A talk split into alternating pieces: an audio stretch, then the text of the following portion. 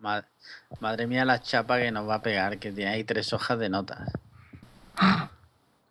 No, he estado escuchando entrevistas y leyendo entrevistas al Whedon, a los actores, Eh, eh, al eh, Paul eh, eh, ¿Es Whedon o Whedon? Whedon, Whedon, Vale. Josh Whedon. Eso, eso no era una canción, la de need... ¿eh? Eso luego lo borran.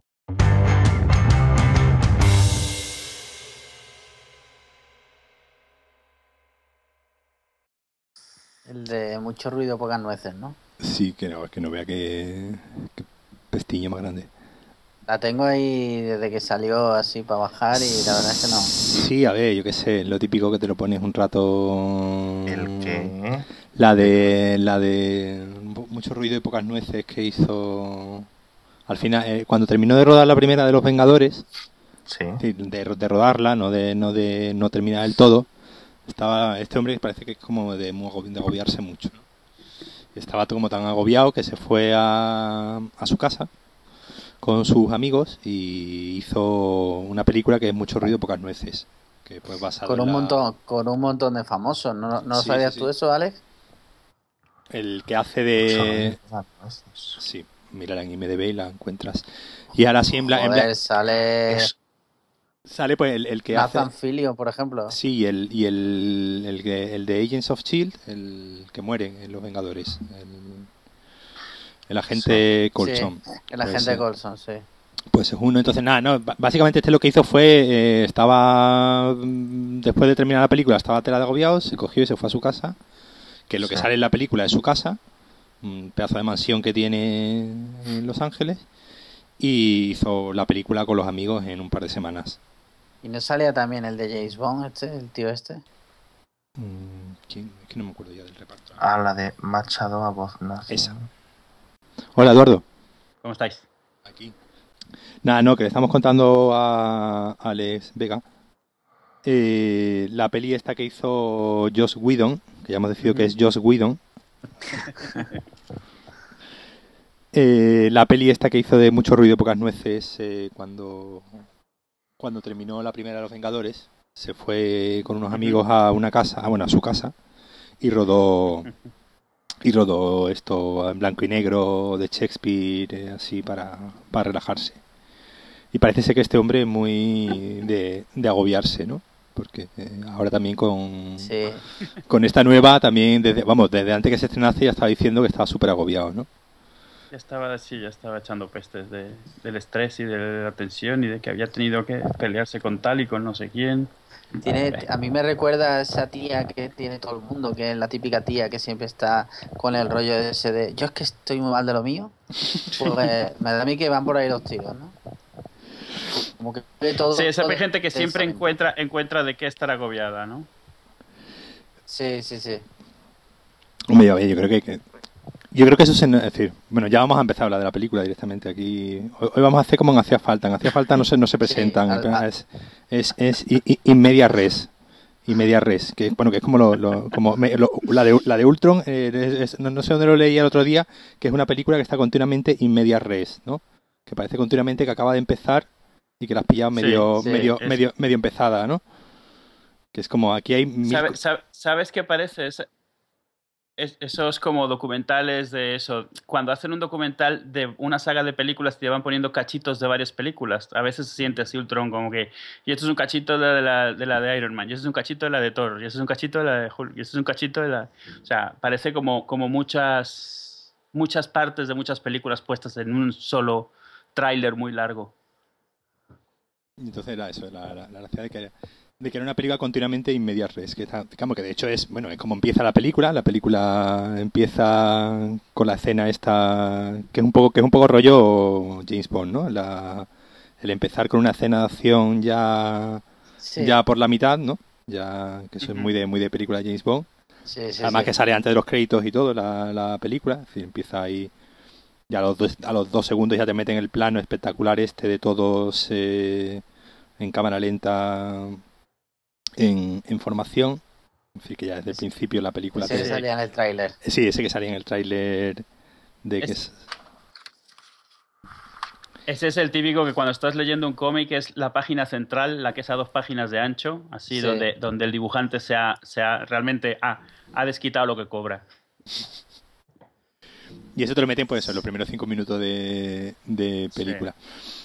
Bueno, Alex Liam, tú que eres más neófito en el tema cómics, ¿qué te pareció Ultron? Bueno, Ultron, la película entera me refiero, no el personaje. Pues, No el personaje. Eh, a mí me gustó más incluso que la anterior, ¿eh? o sea que la primera de Vengadores. ¿Quieres pelear? Uy, silencio, silencio de repente. No, no, no, no, digo, eh, ¿quieres, ¿quieres pelea? Vale, vale, tendremos pelea. No, no, no, pero eh, para mí es que la primera tenía un fallo gordo y era que tenía en mitad tenía una escena que era la escena de la nave, cuando van Sí. en la nave, que para mi gusto le cortaba totalmente el ritmo Sí, a la pero que, película. sí, porque era una apasionante escena de cómo reparaban una nave. Sí, Sí. y aquí, sin embargo, eso no, en realidad aquí es todo el rato, pum, es como pum, pum, pum, pum, pum, todo el rato están pasando cosas. Entonces, yo no sé si es que me pilló con el día así muy bueno, pero personalmente me, me gustó mucho el ritmo y, y en comparación con el ritmo del anterior me, me gustó más todavía.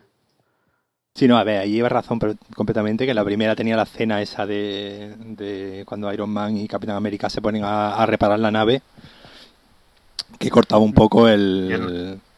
No- Tú no la has visto, ¿no? Rollo, ¿no? ¿El qué? No, yo no he visto ninguna película de No- estas. no has visto Yo- ninguna de Yo estas, he ¿no? venido aquí a hablar hoy de, de Vente para. Alemania. Vente para Alemania, Pepe. Pues estos son unas películas de unos señores en pijama, de unos señores en pijama que van salvando el mundo. El caso, que sí. Sí. que no, no, que sí, que es verdad que la primera tenía esa parte ahí al principio de a la mitad de vamos a arreglar la nave que quedaba un poco pero bueno, en general después yo creo que compensaba muy bien con el resto que tenía como los tres cuartos de las finales que eran que eran espectaculares. Sí, sí, a ver, que eso no lo dudo, ¿no? Pero que en el ritmo general de la película, por ejemplo, pues esta me parece que es como mucho más, que se nota que Whedon, que Whedon eh, como que ya le tenía cogido el truquillo. De todas formas, también es verdad que dicen que la película esta la han cortado 40 minutos, ¿no? Sí, a ver, tú, tú, tú, tú a, a ver, alguien, es decir, eh, la, la, la escena clave es, eh, ¿alguien se enteró de la historia de Thor? No, Sí, yo, yo no. Venga, pues, Yo a- sí. pues explícanoslas tú, Alex. yo sí. De esto, de hecho, el... Pero no, no me cuentes cosas que no salen en la película. Claro, Claro, A ver, pues, porque si no puedo la, la hemos cosas. liado. Hombre, vamos a ver. El, en la película... Lo primero es que el corte final que va a ir a DVD son tres horas y cuarto. Vale, esto es la... Cuando salga Blu-ray, etcétera. Un, directo, ser- un, un director's cut. Eh, Más Mar- est- Mar- más edición mm, extendida. Edición extendida. No, no ha hecho nunca Marvel edición extendida de, nunca, de ninguna de sus películas. No lo sé si lo harán tal cual o pondrán las escenas en tal, pero el Josh Whedon ha ido, ha comentado varias veces que hay algo de tres horas y cuarto Sí, sí. y ha mencionado literalmente el DVD, con lo cual entiendo que llegará en algún momento. Y ha habido mucho material cortado. Y parte ha sido en la escena esta, digamos, del, de la piscina o del riachuelo donde se... la del- cueva esa. la cueva está con agua donde se mete Thor. Y ahí es que, claro, en principio lo que mm, lo que el Whedon en principio quería hacer, porque esto siempre es, eh, bueno, vosotros lo sabréis mejor que yo, hay mucha comunicación entre productores, hay como un, un- un- un bucle de, feedback entre productores eh, y de que están, digamos, en sus oficinas. Y, o sea, gente Disney, básicamente, y Josh Whedon como creador principal de, o encajador de piezas, ¿no? Que es el trabajo de director.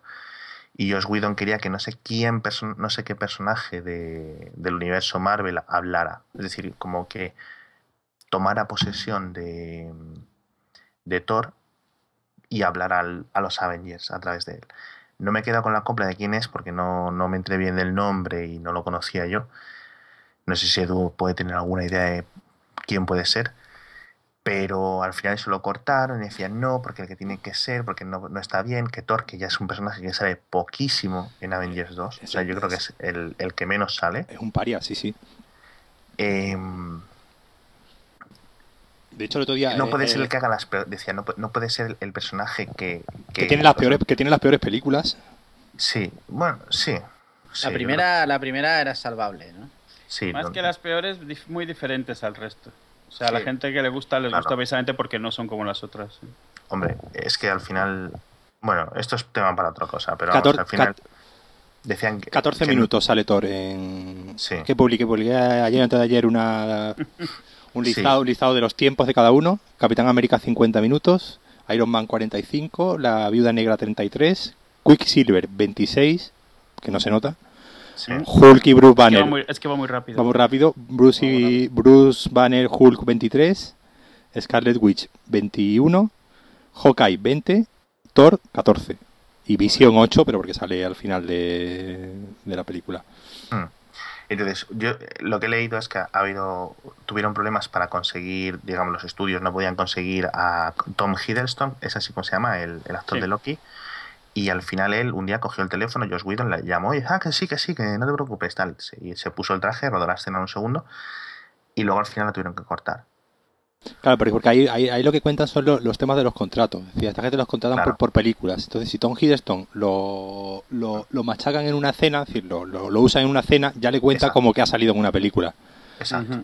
Y ahí pelearon con, con Joss Whedon para que no saliese precisamente por eso, porque no, no era plan de que de fundir una película a Tom Hiddleston para que saliese en una cena. Una escena en un sueño en la que no aporta en principio mucho y tal, no sé qué, y al principio bastantes de las cosas eh, de lo dónde va Thor, dónde desaparece, dónde viene, dónde se va al final de Avengers 2, para que resueltas en, en la siguiente, que ya es mm, para el dentro de dos años o de un año, Avengers, no, perdón, Thor 3, La de Ragnarok. Ragnarok. 2017. 2017, o sea que queda poquito, pero bueno, ya están rodando Capitán América 3 ahora a tope, así que bueno, ya veremos dónde va. O sea, Thor no va a aparecer en Capitán América 3 eh, ni por asomo. No, pero van a aparecer todo, todos menos Thor. Claro, es que él, está en Asgard, por ahí se va. El, bueno, o más lejos, ya veremos. Sí, bueno. A ver, yo Ya lo que, veremos, Luego quiero comentar un par de cosas de lo que creo que va a pasar en Thor 3, pero bueno.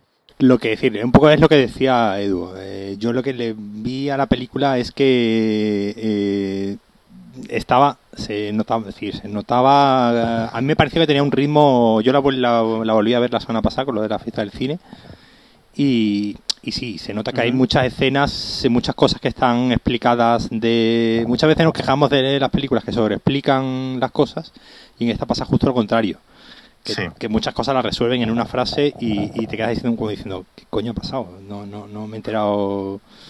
Y, y la segunda vez que la vi, obviamente Sí. me enteré mucho mejor, pero mm, sí, hay muchas cosas que pasan. Y yo creo que eso le da a la película un ritmo un poco extraño, ¿no? Como que están pasando demasiadas cosas a la vez, pero no Sí. te. Sí, de, de hecho, Yo, lo, ejemplo, lo empiezan lo aprovechándolo encontraron bien. La aparte escena lo la inicial no solo, no solo empiezas. ¿Perdona? Edu, Edu, habla tú. Claro.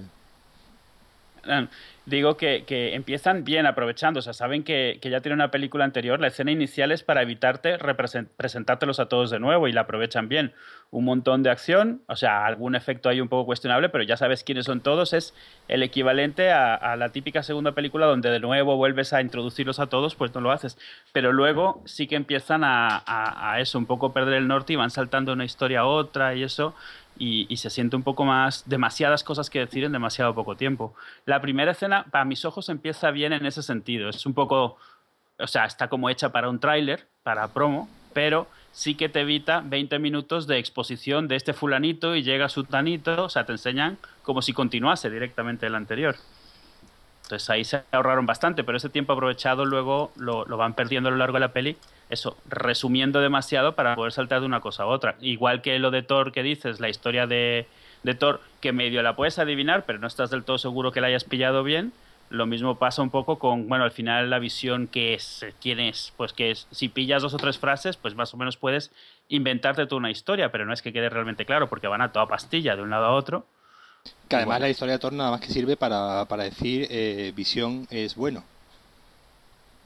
Sí. Sí, esencialmente, vale. esencialmente Thor está Ah, ahí ya, ya. para él ser el que lo activa y así darle credibilidad a la visión. Sí, no, e- es en plan, eh, básicamente Thor vuelve y dice, oye, cuidado, aquí está la gema esta, vamos a... Y tiene, ¿no?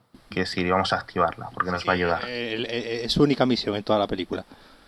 Sí, sí. Eh, decir que Visión no es, no es malo y que sí que lo que lo, que lo enchufen. Yo lo que tengan leído, a ver, Josh Whedon dice, su intención al menos es la intención, ¿vale? Yo no digo que sea real o no, que él intenta que la película sea independiente, es decir, que no, ha- no haga falta que vengas de ver 10 películas anteriores para enterarte más o menos de qué va la copla en Avengers 2. Es decir, no hace falta ser la persona más lista del mundo para, sin haber visto nada, entrar en Avengers 2 y más o menos saber por dónde va la, ¿no? Saber quiénes son los buenos, quiénes son los, los, los protagonistas, quiénes son los antagonistas, de qué va, dónde va la historia, ¿no? De hecho, hay muchos clichés al principio, ¿no? Pues tenemos unos que son así medio nazis, ¿no? O nazis, Sí. literalmente. Y luego tenemos a los buenos que van aquí, pum, pum, pum, pum, pum, pum, pum. Quiero decir, tampoco hace falta mucha historia. Luego sí, se van un poco, eh, se va un poco por los hilos, o sea, pero vamos, nada, nada fuera, nada raro, ¿no? Sí, claro, al final eh, es una segunda película, ¿no? Que es lo de que. ¿Cuál es la segunda película en Star Wars? ¿La del Imperio contraataca? Sí. Yo- yo Claro, te, mato, decían- te mato. Decían, tiene este. sí- Dice, "Tiene-". es que yo le iba a llamar el síndrome de las dos torres, pero a lo mejor. Entonces, el, el síndrome del Imperio contraataca es una buena película. Yo, de hecho, mucha gente la considera la mejor de las tres películas de Star Wars, de la trilogía original. Entonces, bueno, se sabe que un, un valle en una película, por ejemplo, en la que tenemos un- en una trilogía en la que tenemos un planteamiento, un final, un valle puede llegar a ser una excepción, como el Imperio contraataca, en la que se considera la mejor película. Y veremos si al final no, se cómo acaba Avengers tal y como empieza, por ejemplo, lo que decía Alex, eh, que le gustaba más que, las, que la primera, etcétera. Veremos a ver cómo acaba. Es, son dos películas distintas son, y tienen sus fuertes y sus malos. A mí, por ejemplo, en Avengers 1 no me gustó que los 50 primeros minutos fueran de, De chachara. claro, este es Iron Man y se llama muy mal con Capitán América porque tienen muchos egos y luego Thor también tiene un ego muy grande y los tres se están pegando literalmente 50 minutos de película. Y veníamos de ver películas de ellos ya. Entonces,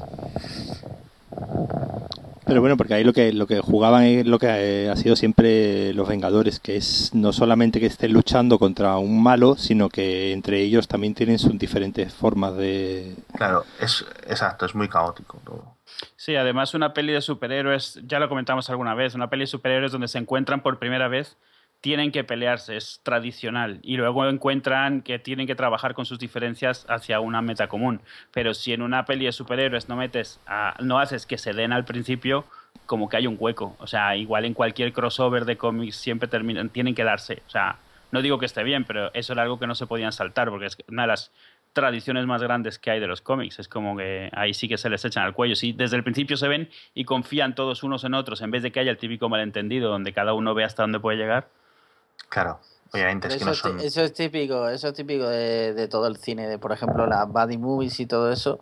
Eh, siempre, ¿no? Como cuando juntan a dos policías, uno se odian al principio, pero al final se hacen amigos y tienen sus diferencias, pero la misión es la misión, ¿no? Por ejemplo.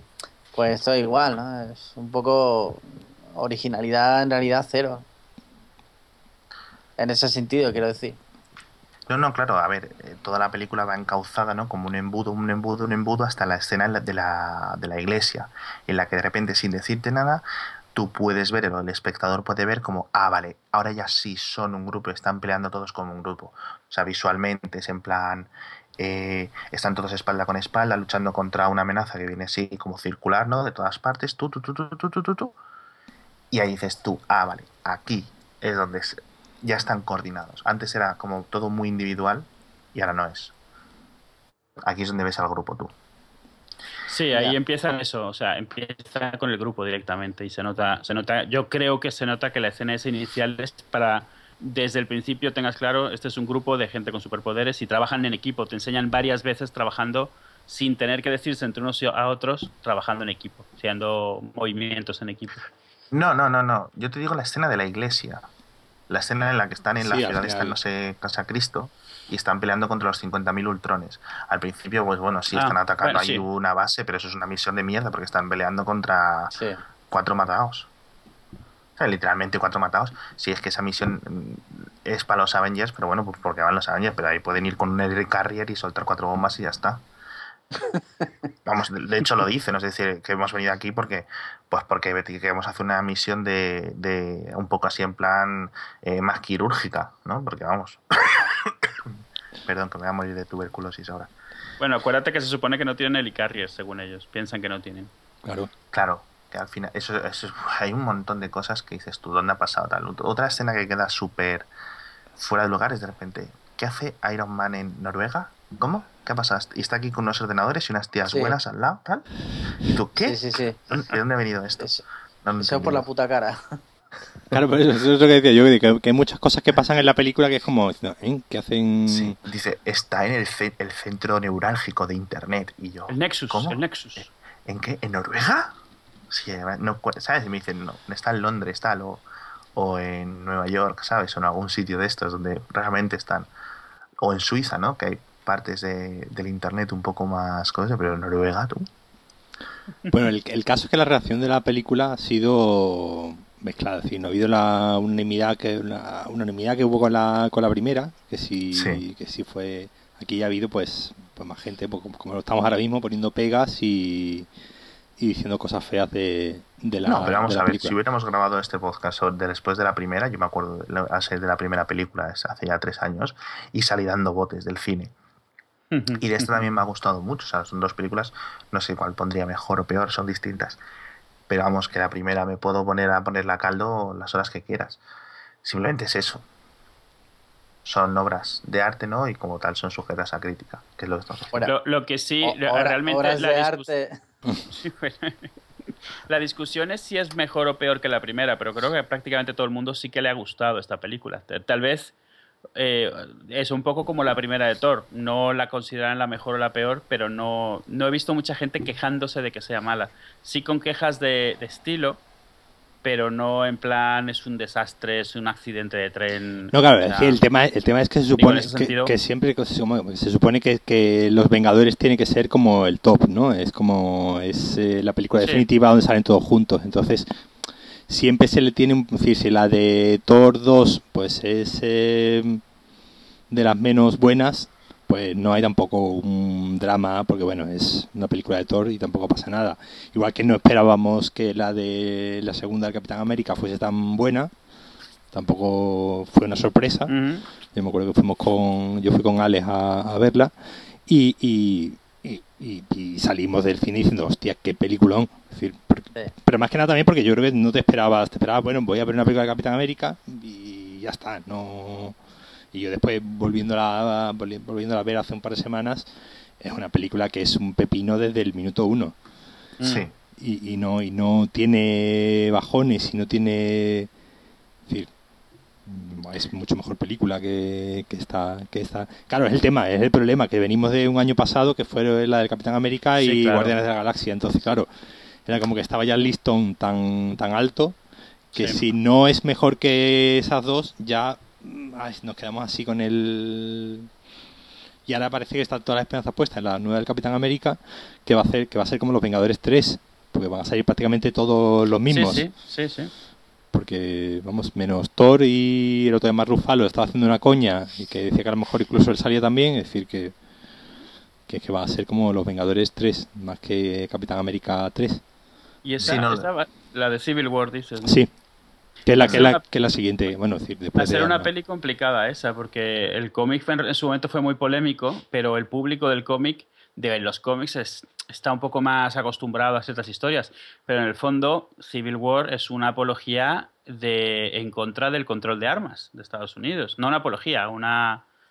eh, a ver, el tema subyacente es que no tienes por qué controlar las armas. Entonces, las armas en ese caso siendo los superpoderes y la gente con superpoderes. Y, y para justificar esto, la historia empieza eso, pues con niños muertos y con, al final muere el Capitán América defendiendo ideales. Entonces, no sé yo, no tengo, no tengo muy claro, o sea, al final sabes que se van a poner en diferentes bandos eh, Iron Man y Capitán América, pero los temas del cómic como tal, yo no estoy seguro que los vayan a tocar igual, porque al final Iron Man en, la- en el cómic es el malo, o sea, el malo en el sentido de que al, al- eh, al que la historia no le da la razón. Eso que decía Edu, ya se empieza a ver aquí un poco, ¿no? Esa dualidad del, Capitán América con Iron Man y que Tony Stark un poco ya empieza a caerle un poquito mal a todo el mundo, entre comillas, sobre, por ejemplo, el tema de, de hacer, eh, bueno, cuando lo de Ultron y cuando lo de Visión, ¿no? Pues ahí ya se empieza a ver un poco que hay mal rollo. Hasta que ya llega Thor, mete el martillazo y revienta al DS y ya pues para adelante, ¿no? Porque no queda otra. Pero ya aquí yo creo que yo no sé cómo ir a lo de Civil War porque no he visto, no he leído los cómics.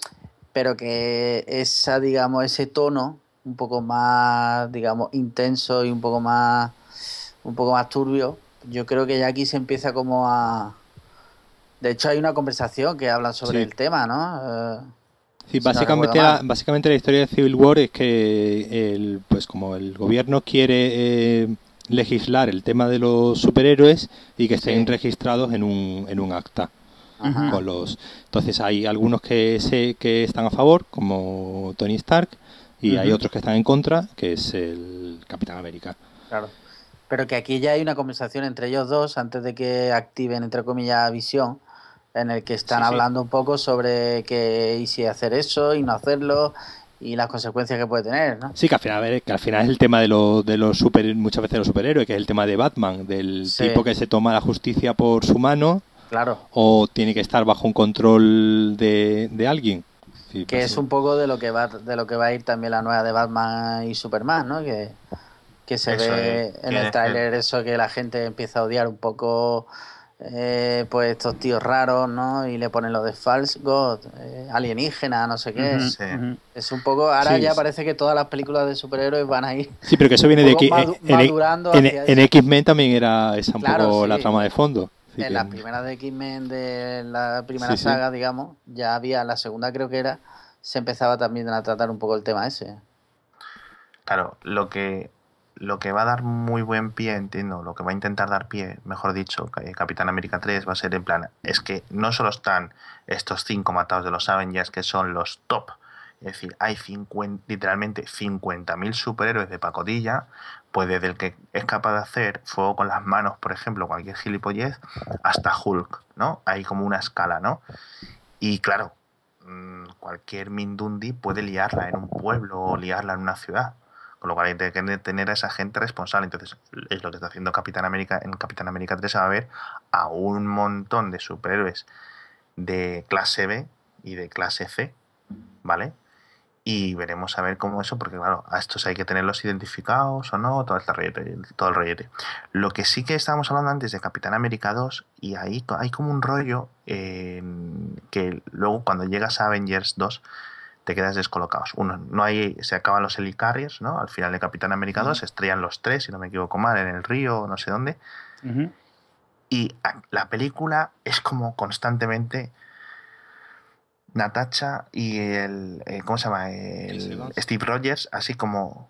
Como que se juntan, como que se no, como que mucha pullita, tal, como que mucho guiño, mucho codazo, tal, tal, tal. Y luego de repente empieza Avengers 2 y es Bruce Banner. ¿Sabes lo que No, no, no. Yo, yo, digo, yo, yo, volví a ver hace tres semanas así la de la, la 2, la del soldado de invierno.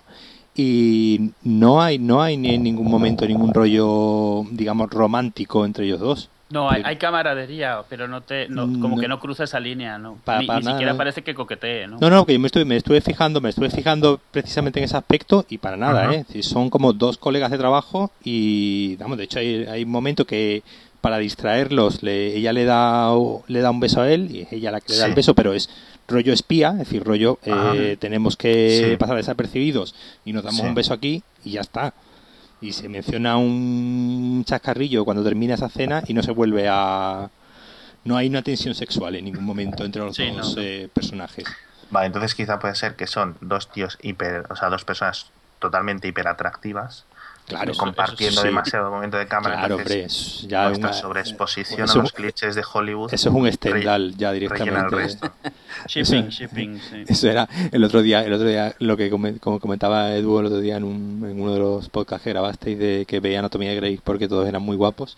Sí, hombre. Sí, sí, me, me pasado otro día viendo Anatomía de Grey y era y un momento que, que estaban todos eh, eh, metiéndole mano a uno que estaba desangrando y era como, coños, son todos modelos. Y eran, y eran como, y eran, y eran como yo que estoy, estoy harto de ir al hospital y después voy al hospital y me encuentro lo que me encuentro aquí en Carlos Haya y claro, no, no, no es un baño de realidad muy fuerte. No, pues sí, yo creo que pasa eso, claro, sí, son dos personas muy atractivas y te quieres verlas juntas, claro. Quieres, quieres que, que procreen. Entonces, yo, eh, Josh Whedon ha dicho, dice, no, yo al final él dice, él dice Natasha con, o Natasha o Natasha con, dice, con Hawkeye no, no cuadra y de hecho también Hawkeye iba a salir en Capitán América 2, de hecho están rodadas escenas pero se cortaron y introduce el tema de la mujer. Dice, no, de repente tiene una mujer secreta y tal. Por la puta cara, ¿eh? Sí. Bueno, al fin y al cabo, si tienes que tener algo secreto, hay que mantenerlo bien en secreto, con lo cual, bueno, puede estar introducido por ahí, ¿vale? Ya. Con lo cual, eh, dice, no, yo quería juntar a los que... Eh, segundo, es que está llorando Emma, un segundo. Eso comentaban la, la escena esa de la, de la mujer, de la mujer de, de Hawkeye. El otro día leía un, un, artículo en, en, el blog Guionistas, un blog que hay de, uh -huh. sobre guiones, y, y, y, llamaban la atención en que un tío tan feminista como Josh Whedon, que es un señor que suele, vamos, que ha dado conferencias en, en pos del feminismo y, y de la imagen de las mujeres en el audiovisual, bueno, el, toda la de Buffy, Buffy tiene muchos... Eh, muchos detalles de ese, de ese tipo, ¿no? De, bueno, de un personaje femenino, pero porque no tiene, porque se entrenen las constantes, digamos, femeninas, ¿no? Y, y, un poco le criticaba que hubiese usado el, el, el, tópico de la mujer en casa esperando con los niños y el colega que llega de trabajar, ¿no? Y ella súper comprensiva con... Yo sé que mi marido tiene un trabajo muy duro y se va a trabajar y yo me quedo aquí en medio del campo con los, con los niños y que, lo, sí, que, que, que, lo que es el, el, mito del reposo del guerrero, ¿no? El, sí. Después de hacer la guerra va y se va a su casa con su mujer y los niños a descansar un rato. Y claro, decía que, que era, que, que, era un poco viniendo por parte de Joss Whedon, eh, que era un, que era que había sido un poco vago en ese sentido, un poco flojillo de, de presentar la historia de, de esa manera, ¿no? En, en, el, en, el, en la peli de todas maneras un poco lo justifica en el sentido de que no es que ella le esté esperando a él, es que toda su familia está aislada del mundo para protegerles. O sea, claro. Más o menos te da a entender que si él fuera una tía, pues su marido y sus hijos estarían en el mismo sitio. No, no, no, hay, no hay ningún momento en el que parezca que es porque él es chico o ella es chica. Pero no, no, maneras, claro, claro. con el tema de Joss Whedon y el feminismo, ahora está viendo mucho, mucha cosa así, porque, a ver, o sea, feminista, gente feminista en pro del feminismo aún así obviamente no es perfecta y hay veces que será más, será menos, hay veces que no dará el tono adecuado o le fallará algo. Y algo que he estado viendo en Twitter, que es un poco, mm, no sé muy bien, pero me choca, es eh, eso que, que se, eh, últimamente es como por lo visto ha metido la pata en un par de cosas.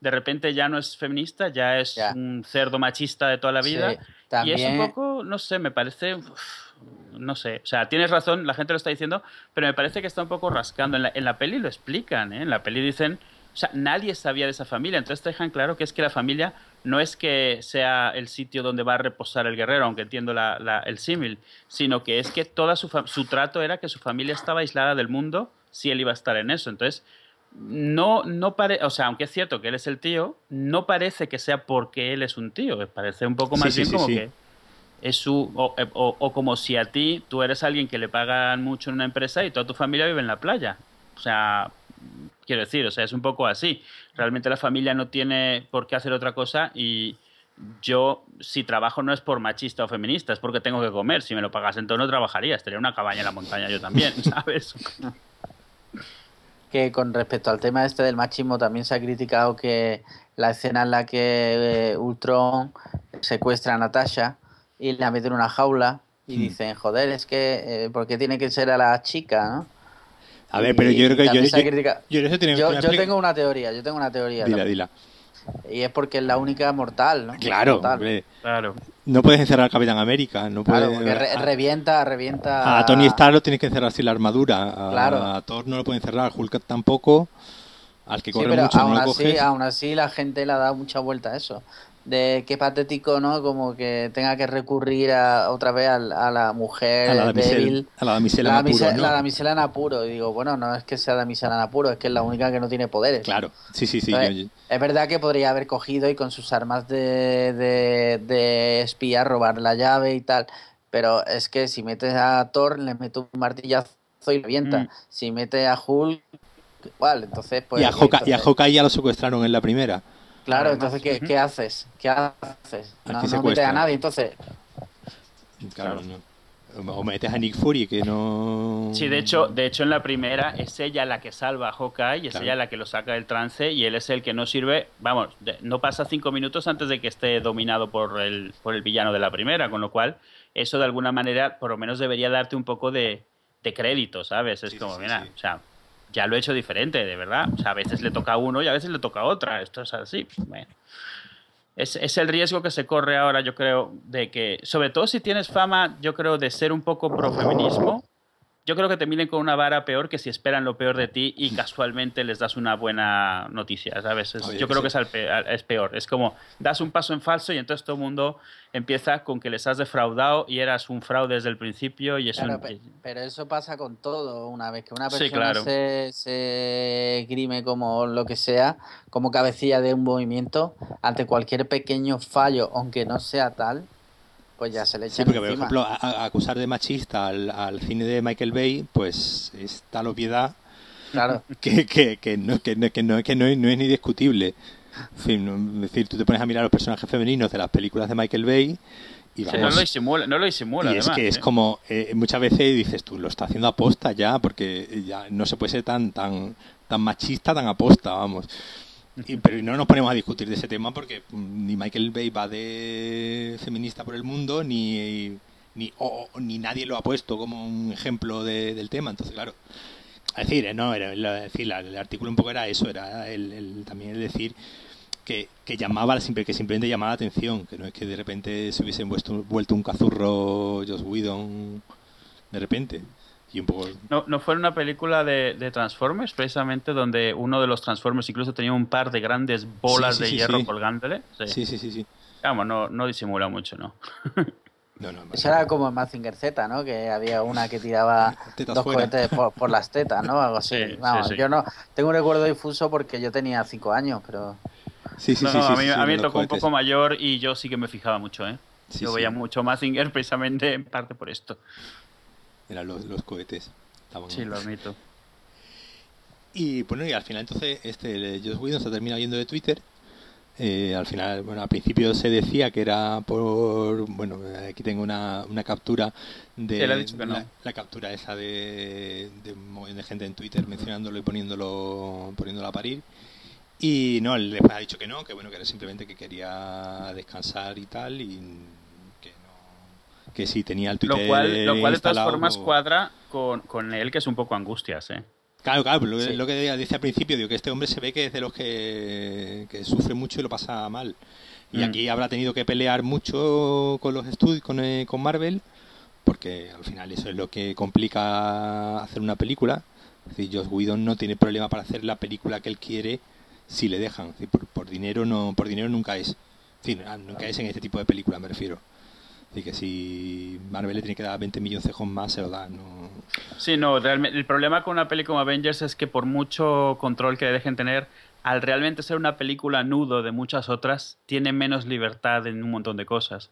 Porque, claro, no, no puede coger y matar a a Thor, porque tiene que salir en la siguiente y, y cosas así. Entonces, eh, él, él- él imprime todo lo que puede, supongo, pero a Sí. final de cuentas tiene unas reglas muy... Tiene, la peli tiene que acabar de cierta manera y los personajes tienen que acabar en cierto sitio porque ya tienen su siguiente película preparada, el siguiente, la idea general de la siguiente historia. Entonces, Claro. eso sí es lo que él dice que, eh, que aunque era muy cliché, había pensado en después de presentar a su familia y no sé qué, y a la familia de Hawkeye, y que le cuenta a su mujer, no, esta es mi última misión. ¿Sabes a lo que me refiero? Parece como que, o sea, todo, todo, todo, todo es que Hawkeye va a morir. O sea, todo eh, lo que nos ha enseñado Hollywood es que Hawkeye tiene que morir. Y al final eh, se elige que muera Quicksilver. De sobre esto hay. el personaje menos carismático de toda la película. lleva cinco minutos, lo conoces desde hace cinco minutos y muere. No te da pena. Te, da exactamente igual. claro. Dice, además es rumano, me da igual. No, es un, comentario, un comentario un poquito Luis Ceca, lo siento. Y entonces, claro, viene el paisano este y, no muere. Pero, por, ejemplo, decía, decía Josh Whedon, decía, no, es que en esta pelea, quiero decir, es una, es, una película de guerra. Yo he, grabado dos películas de guerra, ¿no? Entonces dice, no puede ser que tú te enfrentes a un supervillano, que es la, mayor, el mayor problema que tengo yo, es que es Ultron, ¿sabes? Es como decir, es súper malo, quiero decir, no hay nadie más malo. O sea, o es de estos últimos malos, cuando haces una lista de los personajes más poderosos, no sé qué, no sé cuánto, tal, y, de esta, y hacen como escalas incomprensibles. El, final, pues este de, la fase en un videojuego. Que ¿no? sé qué, que no sé cuánto. Quiero decir, no puede ser que alguien tan poder, un antagonista tan poderoso eh, se le derrote sin ninguna baja para tu mm. equipo, por decirlo así. Con lo cual tenía que haber muerto alguien. Entonces, Josh Whedon eh, pensó en matar a Wanda, a la a Scarlet Witch, y dice, no, o sea, mm, no vamos a matar a la única, o sea, a la otra mujer. O sea, hay dos mujeres, pues no, con lo cual ahí viene bien para refutar su el hecho de que Josh Whedon machista, no sé cuánto, no, no. O sea, vamos a ver, que la podías matar perfectamente, ¿sabes? Eh, y se decidió eh, matar a Quicksilver, porque la actuación era Hawkeye.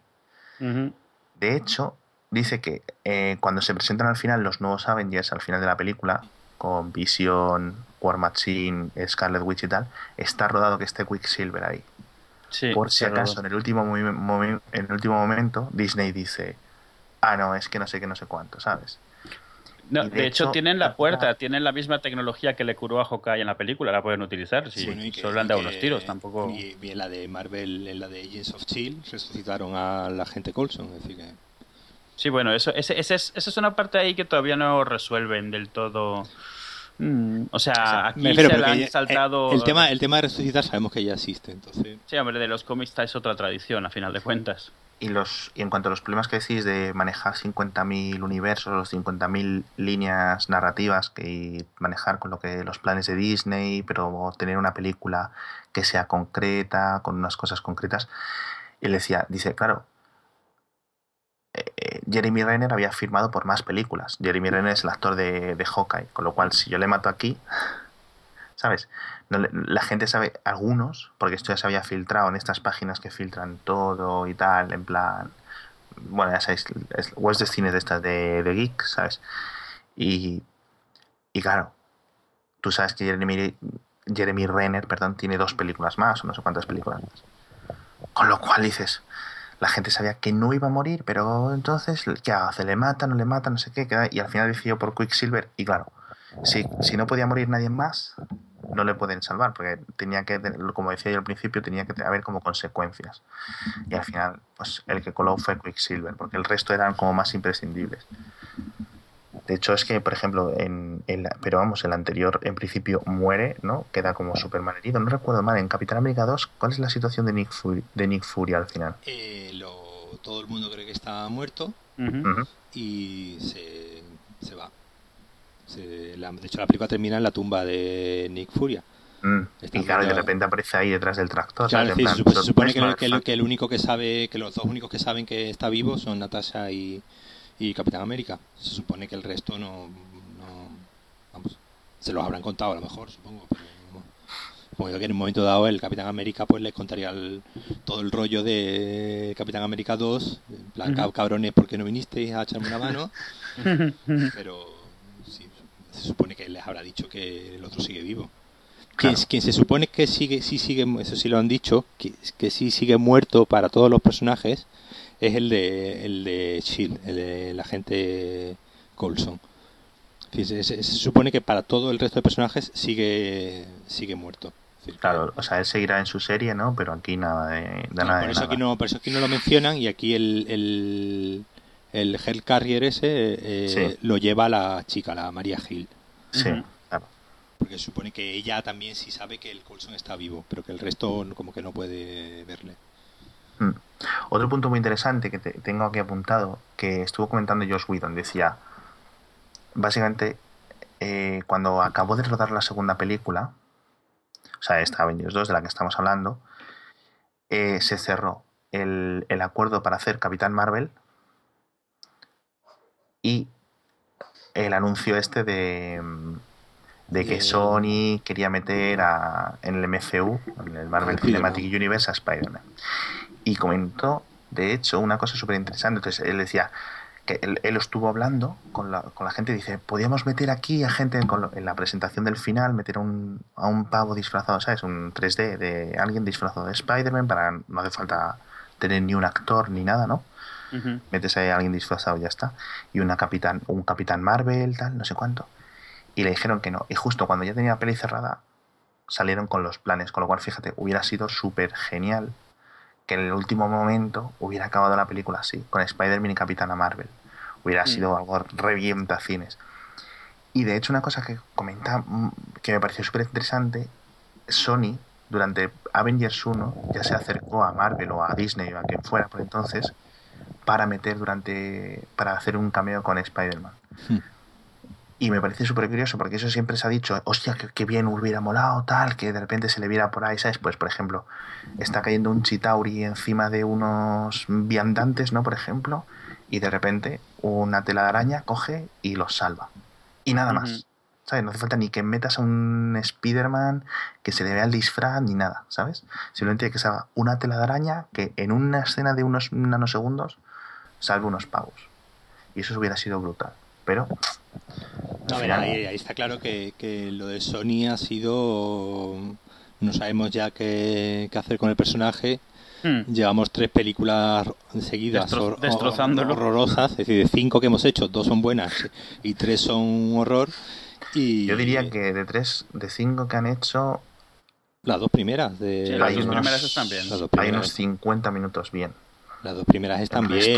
La de, está- la de Spider-Man 3 eh, es que es todo lo malo que tienen los Vengadores, pero pero ampliado a, por 5. Es decir, el, mucho personaje. pues, que, que- que al final la, la- la gracia fue que, que es lo, lo mismo que hicieron mal en esta segunda de, de Amazing Spider-Man, que es meter muchos malos ahí sin sentido y llega un momento que la película es un desastre. Yo creo que ha sido eso, simplemente que no, que no, que ha- han visto que es que no, que las películas estaban funcionando bien en taquilla, bien, es decir, bien para lo que es un tipo de, de- de este tipo de película, pero que no estaban consiguiendo un hacer nada respetable con el con el personaje y yo creo que han dicho Sí. bueno, lo bien que le va a Marvel con lo suyo al final la película va a ser es decir lo que el, el acuerdo que han llegado es que eh, sale ahora eh, Spider-Man en Civil War ya directamente que ya salió ayer eh, anunciado que era el, el niño este de, de Hugo Ah, el eh, de- espérate, espérate. ¿Eso ya se ha confirmado? sí sí sí salió ayer o ayer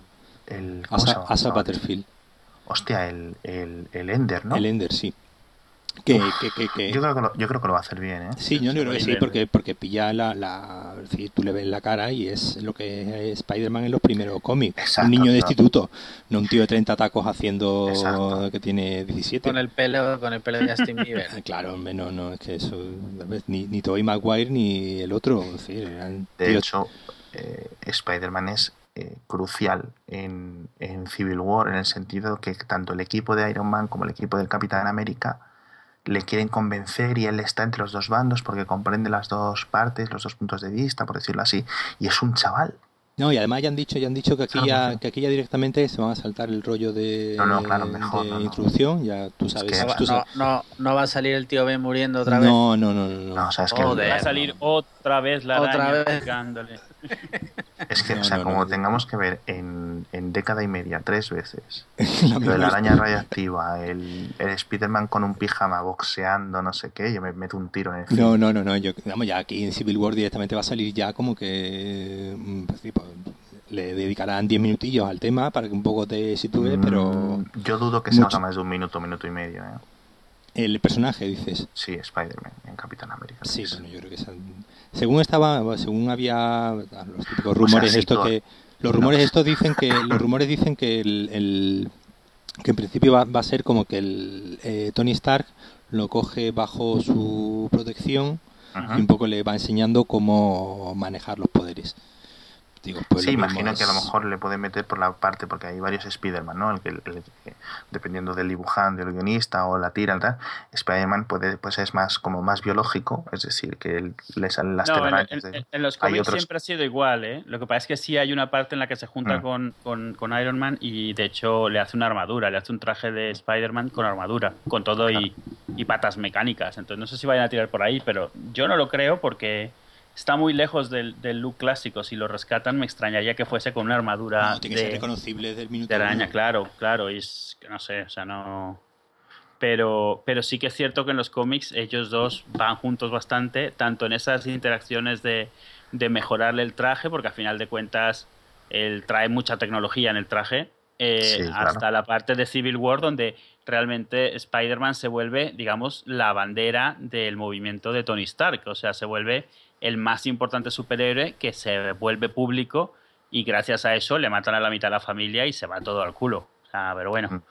Eh, por eso es que me extrañaría si sale o le dan muy poco tiempo solo como por hacer el guiño o, se, o tiene que ser un protagonista bastante principal porque mucho gira alrededor de él en Civil War. Muchas decisiones creo, vienen de acuerdo a yo creo suyo. que el hecho de que sea Capitán América 3, dos puntos, Civil War, en vez de Sí, claro. Marvel's Civil War, va a decir por dónde van los tiros. Esto es una película de Capitán América, va a ser el que va a llevar el cotarro, va a estar ahí mucho el halcón, este, ¿cómo se llama? El halcón. Halcón. Falcon, eso, Falcon, joder, se me está- es que me estoy mezclando Hawkeye y tal. Sam Wilson. Eh, va a estar mucho Falcon, va a estar mucho, digamos, eh, Shield, Hydra, imagino. Que Sí, sí, sí, porque hay confirmado remanente varios- sí, O sea, exacto. esto va a ser una película, no nos podemos olvidar, eso, es, es, es que es eso. El otro día con- confirmaron, bueno. confirmaron que estaban que habían fichado a Martin Freeman Claro, entonces, no, no, personaje y, al, y al chico este es- ¿cómo se llama? hispano-alemán el chaval el de Daniel, Ah, sí, el Daniel. el Daniel Brühl Daniel es decir que, que Daniel Brühl es alemán es decir que no Sí, extraña que lo pongan de- haciendo de, de uno de Hydra Varón. alemán varón, no, Claro. no sé quién, no sé cuánto. Sí, está confirmado ya el personaje, ¿no? Sí, el que no se sabe aún, ey, no, no me ha apuntado esto porque había unos rumores muy fuertes de quién iba a hacer Martin Freeman, que iba a ser un, no me acuerdo, un Mindundi de estos de serie de Marvel, o sea, un, un personaje sin, sin superpoderes, de estos que Mm. están un poco Una para una Sí, decía, un entrevistador decía. ¿Un? Un entrevistador eh, eh, leí yo. Mm, no recuerdo, no recuerdo. El caso es que con, con Spider-Man puedes meter un poco el plan, pues al final es otro científico, porque es un, es un chaval así un poco nerd, bueno, muy nerd, ¿no? Y tienes otro cientifiquillo ahí. Lo que pasa es que con el rollo Iron Man, que es un poco así científico loco, con un chavalito ahí al lado, me recuerda un poco a Rick, and Rick and Morty, ¿no? Un poco la dinámica. A ver cómo lo... lo no el tema lo es que al año al año siguiente sí va a haber ya una película propia Sí, de Spider-Man Sí. que es para el 2017 es decir la de Capitán la de Civil War es en mayo de 2016 después viene Do- eh, Doctor Extraño y Guardianes de la Galaxia 2 en, ya en 2017 No, si va a estar todo el tanto, va a estar Ant-Man también, o sea, va a estar... Lo pasa, eso es otra cosa que quería comentar en Civil War 3, o sea, perdón, en Capitán América 3, es que hasta yo las confundo. En Capitán América 3, quiero decir, tú no puedes decir y meter, bueno, va a estar aquí Robert Downey Jr., perdona, Robert Downey Jr. necesita 100 millones para levantarse del sofá, con lo cual dudo que le tengan más de dos o tres días de rodaje a este señor ahí. Eh, en principio tiene decir, Robert Downey tiene firmado para tres películas más, bueno, tres películas que en realidad son es decir, la de Civil War y las otras dos Claro. de, de O sea, Avengers. eh, en principio, en Avengers parte, en Avengers, eh, ¿cómo se llama? Infinity Wars parte 1, según cómo van los tiros, Iron Man va a ser presencial, o sea, va a ser mm, testimonial. Y imagino que en la parte 2 ya tendrá, o sea, es en plan donde se van a volver a juntar, vuelve Thor, tal. Claro, digamos los, los, los, rum- los- los rumores de, de- Claro, que se conecta ya con el final de, de esta de, de Ultron, es con lo del Thanos cogiendo el guante Ujú. y diciendo me tendré que ocupar yo.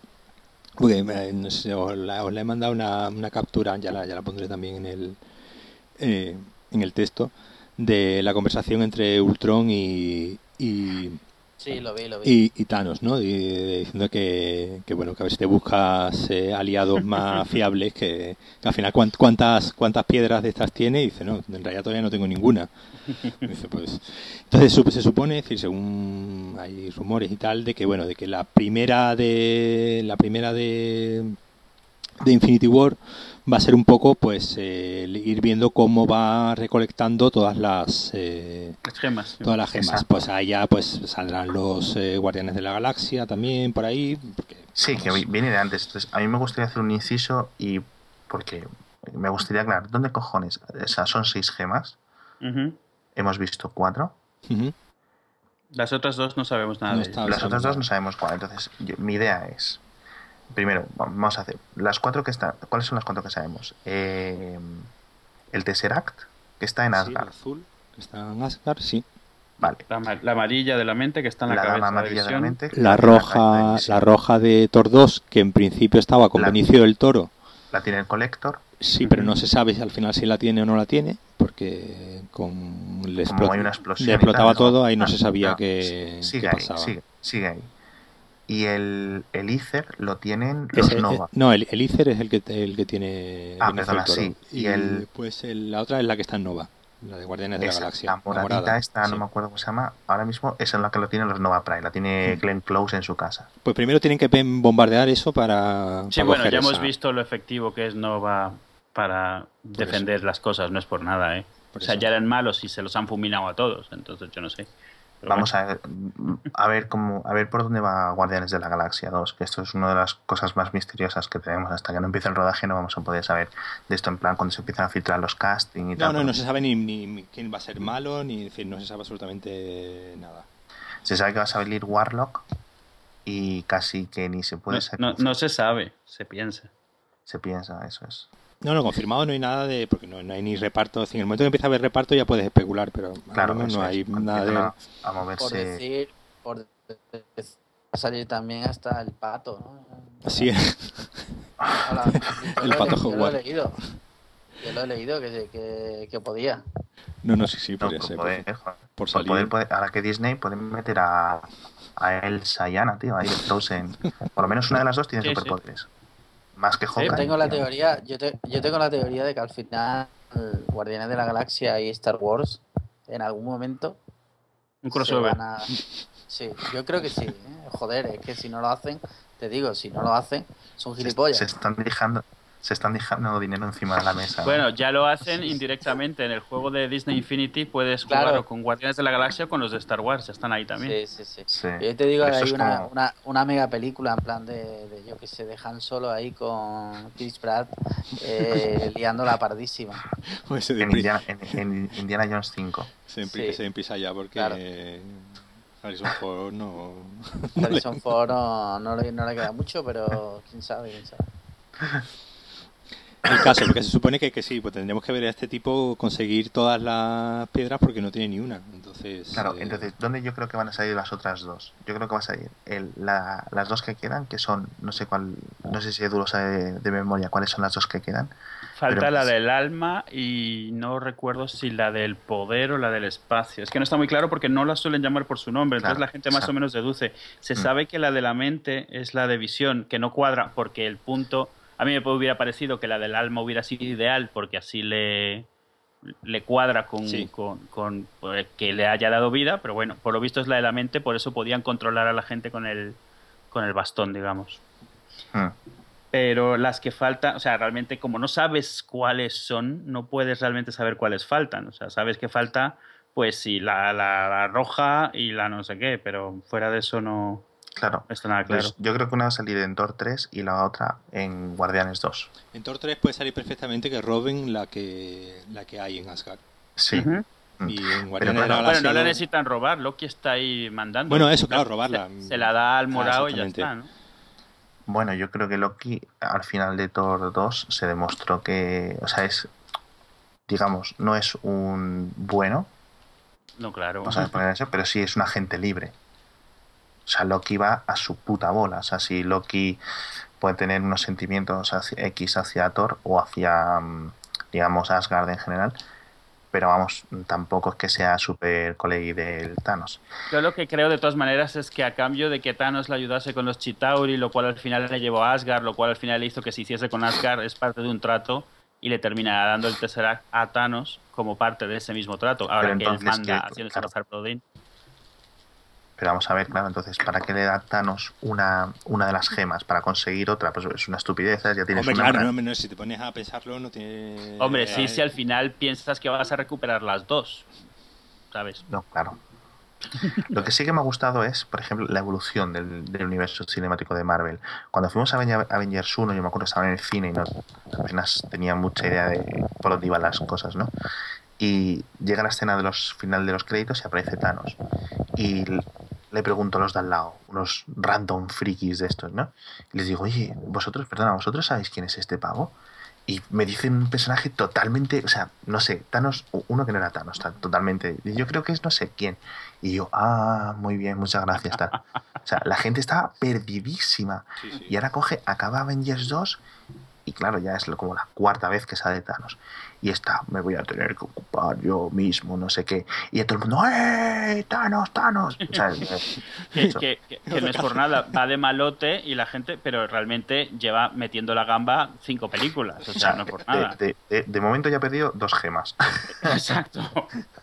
Eso es para salir en el Tumblr ese de You Have One Job, ¿no? Sí, you had, you had only one job, sí, definitivamente.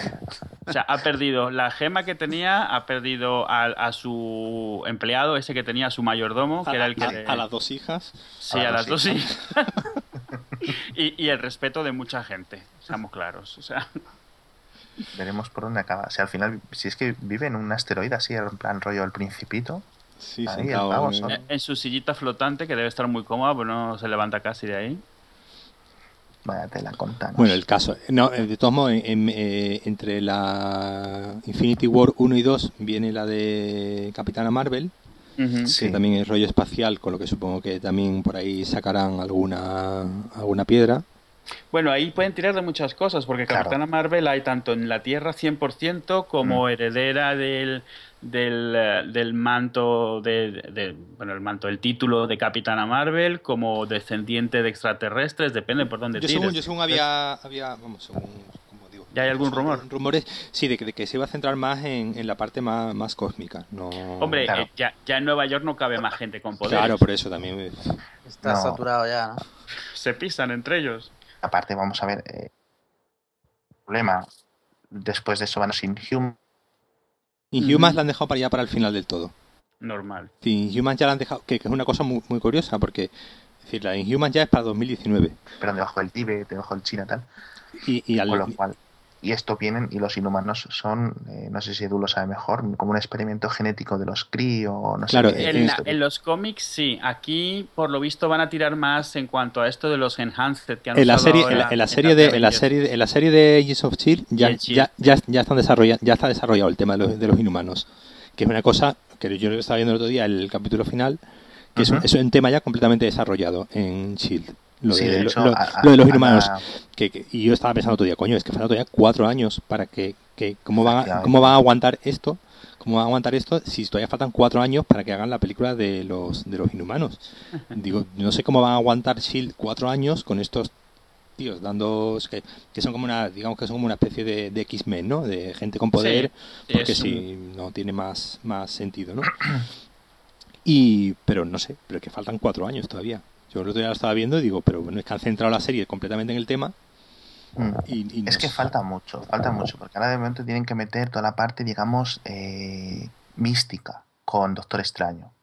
Es decir, porque ahora tenemos los, los, digamos, los que tienen superpoderes científicos, ¿no? Como Iron Man. Los que tienen poderes científicos, pero de, de accidentes, como Hulk o Spider-Man y tal, ¿no? Ujú. Los que tienen poderes divinos, ¿no? Como Thor.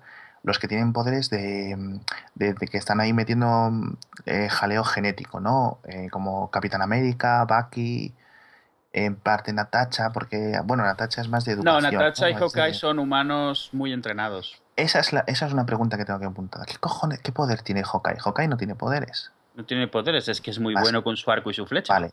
Porque Y entonces. está muy Una- entrenado, o sea, Una vista cojonuda, claro.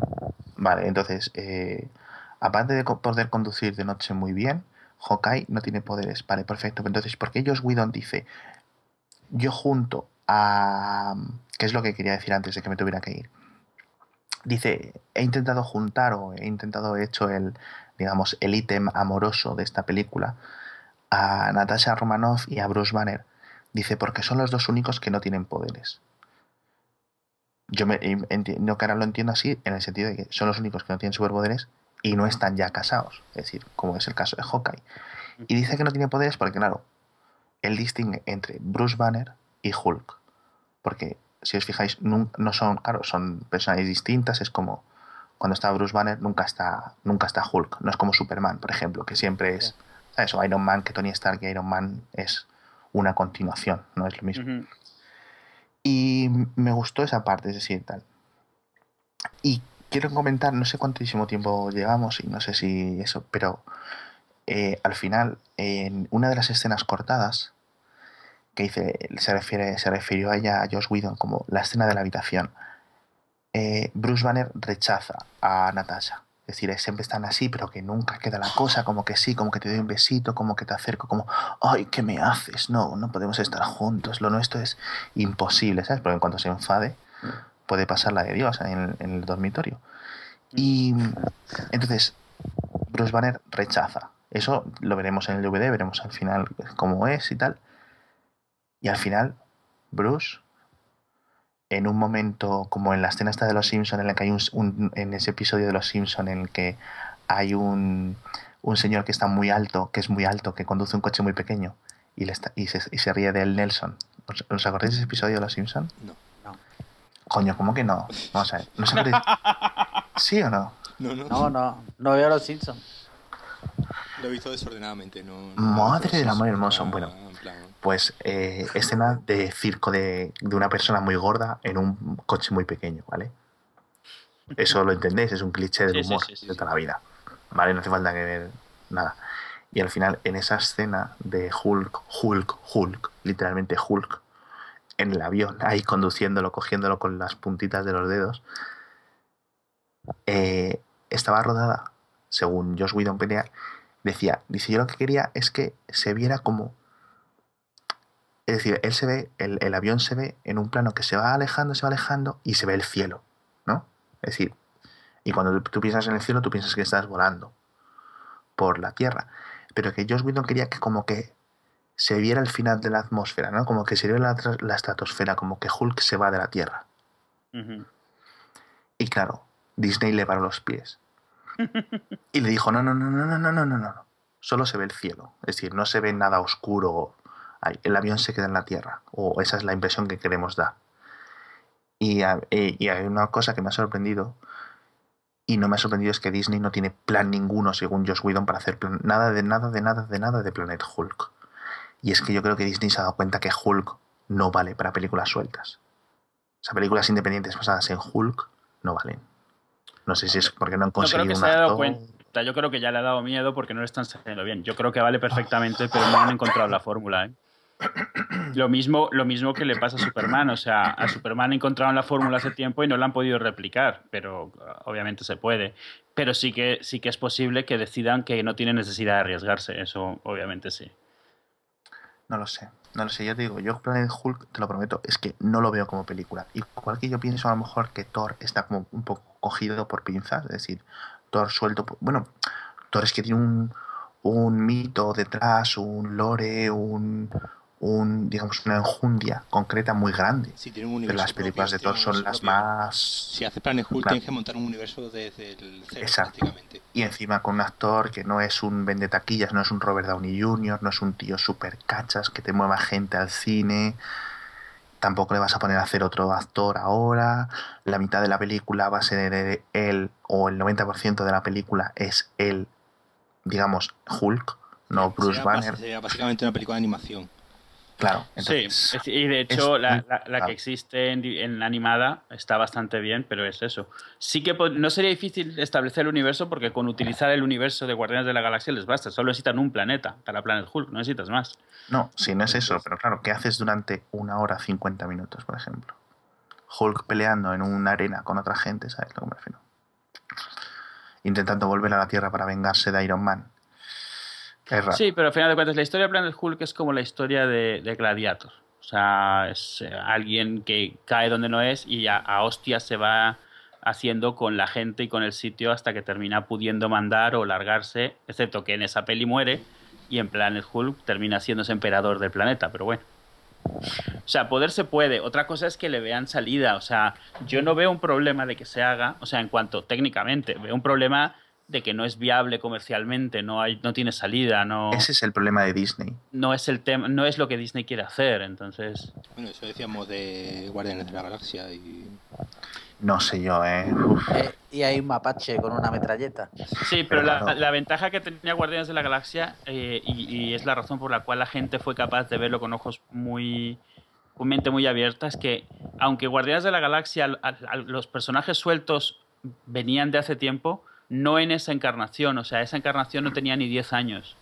Eh, ese Guardianes de la Galaxia como tal empezó a hacerse alrededor de 2003 y tal, no tenían eso, 30 años de bagaje de historias, no, no se parece en nada a ese cómic, pero tampoco se parece a nada con lo que la gente se haya criado, ¿sabes? De pequeños. Y no, y aparte que el, del el 99,9% de la gente que fuimos a ver Guardianes de la Galaxia al cine no teníamos ni puta idea de los personajes.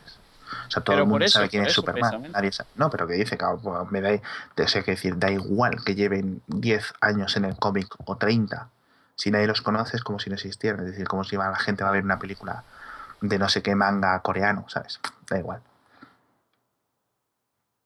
Pues no se sabe, como, como, todo, como ahora mismo ya nos tienen planificada la vida hasta 2019, yo creo que vamos a dejarle un poquito de tiempo. Porque además que la fase 3 esta va a ser la más larga de, van a ir a prácticamente tres películas al año. A mí me mm. intriga que, que, va a haber más, ¿eh? Después allá. O sea, Tú ya estás con la fase, 4.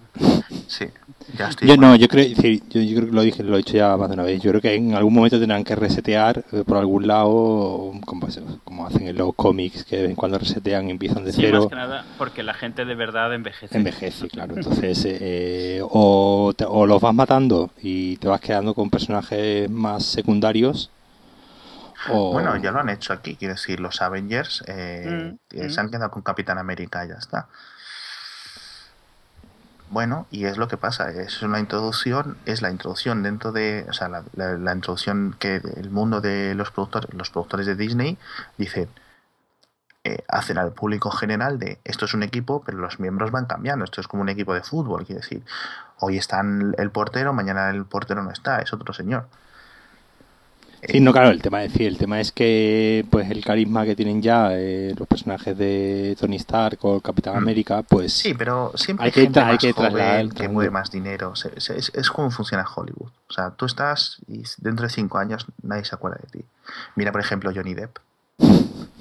Por ejemplo, ¿sabes? Johnny Depp de repente estaba hace 10 años con, con Piratas del Caribe 1 a tope, tío, o hace 15, y ahora está en una clínica de desintoxicación haciendo Piratas del Caribe 6 que irá directa a DVD.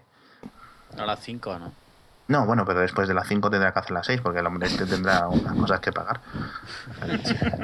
Esas clínicas son caras, ¿eh? A ver cómo sale la de Benedict Cumberbatch.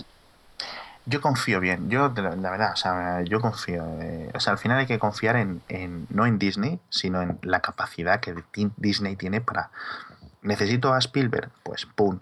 Ahora, por ejemplo, está el rumor de que iban a coger a la directora de Selma, que es un peliculón, y es una directora de estas de, de peli, de cine, digamos, de cine de, del de pensar, ¿no? De buena cinematografía, tal. Y le ven decir, venga, pues tú vas a hacer eh, ¿cómo era esta? La de... ¿Estaba Capitán Marvel o, Black Panther? Black Panther o, Capitán Marvel, una de las dos. No, no, estaba, sí, estaban, estaban rumoreándose que, que, le habían que le habían ofrecido una de las dos. Entonces, eh, y, pega, y pegan las dos porque Capitán Marvel quieren a una mujer como directora. Exacto. Y Black Panther, pues como es negro, pues quieren un director negro. Y en este caso, si cogiesen una directora, pues ya sería Perfecto. Entonces, Disney, el, el, el, problema de Disney ahora mismo es que está en una posición en la que puede contratar a quien quiera, porque se le están tirando los directores encima, digo yo, y los actores, porque hay muchísimo dinero aquí. Se les da igual, por ejemplo, siempre he visto que los actores, no, yo quiero hacer drama de Shakespeare o drama de no sé qué basado en los años 60 sobre la difícil vida de un padre soltero en la de en la Nebraska rural ¿no? Y yo no quiero disfrazarme de no sé quién o ponerme una peluca, ¿sabes a lo que me refiero? Y a los actores les da igual eso. O sea, los mm. actores quieren estar donde está esto y, siempre que haya calidad en el proyecto. Es decir, lo que no vas a conseguir es, ah, no sé cómo decirte, tío. mm, ¿Cómo se llama este? El de Gangs of New York. El, Martin Scorsese. no, joder, es el actor. el- Daniel, Ah, Daniel Day-Lewis. Daniel Day-Lewis o Leonardo Leonardo DiCaprio. Claro, no, no, no vas a conseguir a esos y les digas, eh, les vas a coger el, el guion esta de, de las nuevas de Spider-Man, estas dos que han hecho hace poco, y le dices "Ve, Leonardo DiCaprio, o Matthew McConaughey, o No, pero, ver, tú- Day-Lewis, pero ponte si- tú a hacer de esto. Sí, ¿no? es muy fácil, tú solamente tienes que ver el perfil de los actores que han cogido siempre. Es decir, Claro. eh, Robert Downey Jr. no era nadie. Eh, estaba, Exacto. estaba hundido en la miseria. Eh, la de Hulk era Edward Norton, que encima mm, terminaron peleados. Eh, la de Thor, Pero- la de Thor, el tipo de Thor no, no lo conocía nadie. El, Capitán Claro. América era el Pero- chaval que había hecho del. nunca ha sido de coger Pero- actores que ya fuesen estrellas. De hecho, No, de hecho, de hecho el resto de, el resto de actores apenas han hecho nada fuera del universo Marvel. Decir, nada Excepto relevante. Scarlett, probablemente. sí. Excepto sí, excepto Scarlett Johansson. El resto. No, pero eso es lo que me refiero, que Disney ahora está en la posición de la que ya tiene un universo, ya va a mover dinero siempre, sea quien sea, con lo cual yo creo que hay más gente y si pone calidad en tanto en los guionistas como en directores, tal, puede atraer a mejores, digamos, mejores actores para hacer los personajes. Quiero decir, Benedict Cumberbatch, por ejemplo, para el Doctor Extraño no es un Mindundi. Tampoco, sí es cierto que hay una diferencia entre los actores británicos y los actores, los pros, por decirlo así, en Estados Unidos, ¿sabes? Lo que me refiero, siempre están como de segunda categoría, es decir, hay muy buena, eh, digamos, eh, cantera en, Reino Unido de actores británicos cojonudos, pero no son Daniel Day-Lewis, ¿sabes? Sí, pero a ver que, a ver que el Benedict Cumberbatch, más allá de Sherlock mm, mm, y las dos de Star Trek, tampoco es. Ah, eh, también tienes razón, no es, no es, eh, por eso me refiero, no sé. no es un tipo Pero que te- de, te saca- de- primera línea, la- sí, claro, no, pero es un tipo que tiene mucha presencia y yo creo que es por lo que lo han cogido, porque Ah. vamos, para el personaje yo creo que, que viene viene perfecto, porque ya te da, decir, ya su sola presencia te da medio personaje ya ya Ah. hecho. Veremos, veremos. Yo creo que lo puede resolver. Yo tengo mucha, yo tengo hasta fe hasta en Ant-Man. Cómo te digo. Yo, estoy- yo creo que va a haber Ant-Man 2 en la fase 4. O sea, O sea, no has visto la primera, pero ya tienes seguro que viene la segunda. eh, Pues, yo, yo estoy con él, ¿eh? sí, sí. Yo, vamos, Va a funcionar, ¿eh? Al final va a funcionar. Sí, yo, Yo cre- yo creo que hubiera sido mejor con el director original, como se llamaba este hombre. El, el Edgar Wright. Edward Wright. Claro, pero eso, sea, pero eso es lo que te decía, mira, por ejemplo, eh, eh, al final to- todos los directores terminan saliendo súper quemados de, de Marvel. Porque, claro. porque, porque el, el- el- Porque están acostumbrados a hacer cosas más independientes y aquí tienen que estar manejando con un universo. No, yo creo que de todas maneras Marvel es especialito. ¿eh? Ha salido por ahí un par de artículos explicando cómo lleva Marvel el tema de sus, sus propiedades y sus finanzas y, y ahí hay cosas con las cuales acabar. Sí, tienen ¿eh? pinta de O sea, agarrados. yo creo que sí. Sí, sí, tienen fama, tienen fama de, de mirar mucho el dinero, que bueno, es una empresa y no, no, no tiene Sí, de hecho yo en algún sitio dinero. leí que ese era el secreto del éxito inicial de las películas de Marvel, la forma en la que controlaban los gastos y a los directores y tal. No digo que sea cierto, digo que esa era la premisa del artículo. Entonces yo creo que hay algo más ahí. O sea, que no es solo lo del universo compartido y la falta de libertad, sino que también hay bastante ahí tocar y decirles cómo tienen que hacer las cosas y cuánto tienen que gastarse y de qué manera. Bueno, no sé, yo a los rusos y a James Gunn y tal los veo bastante contentos de momento. Que no digo que no los quemen, pero bueno. Pero Por ejemplo, yo gente... a, a Josh Whedon nunca le he visto contento haciendo Avengers. Es en plan, soy un friki, me han dado 50.000 trillones de euros para hacer una película de frikis y la voy a hacer como mejor sé. Pero desde el minuto uno le veías agobiado. Pero, pero por lo que hemos hablado antes de que es una persona muy intensa. Mm, Sí, seguramente sea eso, pero vamos, tampoco. Entonces, quiero decir, tampoco creo que Marvel queme tanto a la gente como dicen estos dos flippies. Mm. No, No, yo, yo no lo he dicho, lo- yo, yo lo he leído. Calla. No, la, la, mira, ahí por, ahí por ejemplo se ve en los, eh, en, lo- en los guionistas también, por ejemplo, los, los- hay un equipo de, de guionistas que son los, eh, los dos que hicieron la primera de Capitán América, que ya desde entonces están repitiendo con- en todas. Eh, han hecho la de la segunda de Capitán América, son los que van a han escrito la de Civil War y son los que ya está confirmado que van a escribir también las de Infinity War. Los guionistas, aparte de. Y la van a dirigir los, los rusos Los estos. ¿no? que ya han dicho también eso, Civil War y, y la- y los dos las dos Infinity War Te digo, yo creo que no, no creo que Marvel queme tanto a la gente. Eh, menos cuando hay tantísimo. No, pero yo decía, eh, Edgar Wright se terminó yendo. Eh, Ya, pero eh, Ken- es- Kenneth Branagh iba a dirigir la segunda de Thor y no lo hizo por, porque decía que el, que el timing que le daban era imposible. Mm. Pero Bueno, yo creo que ta- también porque son gente, eh, tanto Edward Wright como Kenneth Branagh, son gente que tienen una personalidad Claro. tan fuerte que quieren imprimir a la película y, y, hombre, eh, con ciertos límites. Es como los directores que están cogiendo ahora para Bond. Sí, quieren darle un toque, pero no que tú cojas y ahora aquí el, el, el Claro. espectador de Bond diga, pero que esto qué puta mierda es, ¿no? ¿Qué me Claro, estás que si, contando? si pones a James Bond, que está por aquí, pues luchando contra un magnate ruso, y luego los sábados a las 12 del mediodía se va a entrenar a unos alevines por ahí al fútbol, pues, ¿sabes? Yo que sé qué quieres que te diga, pues no cuadra, tío. Entonces, al final, te- al final terminan cogiendo directores, muchos que vienen de televisión, como estos los rusos que vienen de televisión, eh, Alan Claro, Taylor, porque- que era el de, el de Thor, que venía de Juego de Tronos, Sí, eh, pero- pero James, Gunn, que, que era un, un friki eh, que no había hecho una película de gran presupuesto en su vida. Pero porque precisamente esa gente son las que saben mejor trabajar, eh, digamos, en equipo con el trabajo de otros. Es decir, las películas de Marvel no son más que una super serie gigante con un presupuesto de la de Dios. ¿Vale? Es decir, todo está en un mismo universo y todo tiene un orden cronológico y pum, pum, pum, pum, pum. Que si no puedes ver una película sin la otra al lado, ¿vale? Con lo cual, los la gente que trabaja en televisión sabe, y sabe trabajar con eso mejor que nadie. Es decir, Sí, sí. tú no puedes hacer el capítulo 9 sin tener en cuenta el 8, el 7 y tal, y, y- y- y los posteriores. Con lo cual, la gente de televisión es ideal. Y en gente de televisión hay gente muy buena. Con lo cual, bueno, pues nada, veremos, yo qué sé. Bueno, yo sí, como me llamó mucho la atención eh, el hecho de que Ultron, le, hay un momento al final cuando les dice, ¿acaso creéis que podéis salvarlos a todos? Que es un debate que se dio mucho con la película, la de Superman, la anterior. Hmm. La de Mm. Man of Steel se habló muchísimo de tanta destrucción, muchas bajas civiles. Yo Sí. creo que, que el cine de superhéroes ahora va a tirar también un poco hacia eso, ¿no? Hacia Sí. qué pasa Y- cuando revientas una ciudad, la gente muere, ¿no? Sí, hubo mucha crítica hacia el Superman y esta parece que se va al otro extremo casi de forma descarada para demostrar Sí. que es diferente. La cante o sea, se tira en la mitad de la película salvando, a la gente que están claro. destrozándole la ciudad. Entonces, Sí, sí, a gente y a individuos, ¿no? Una persona eh, coge y arriesga su vida al Capitán América para salvar a una sola persona. Y, y yo creo que ha querido tirar por ahí un poco, ¿no? y, y la única muerte en la película es de un superhéroe a- a- sacrificándose por salvar Por a un salvar a un superhéroe que estaba salvando a un niño. O sea, porque no es por salvar al niño, es por salvar al superhéroe y al Claro. niño. O sea, ahí hay No, como... claro. Si hay la Me- escena, por ejemplo, en la que el metro o el tren este se desvía y están, tienes a cinco superhéroes mm, simplemente quitando gente del medio y salvando a la gente que va en el metro, tío. O sea, Sí. vamos, no sé.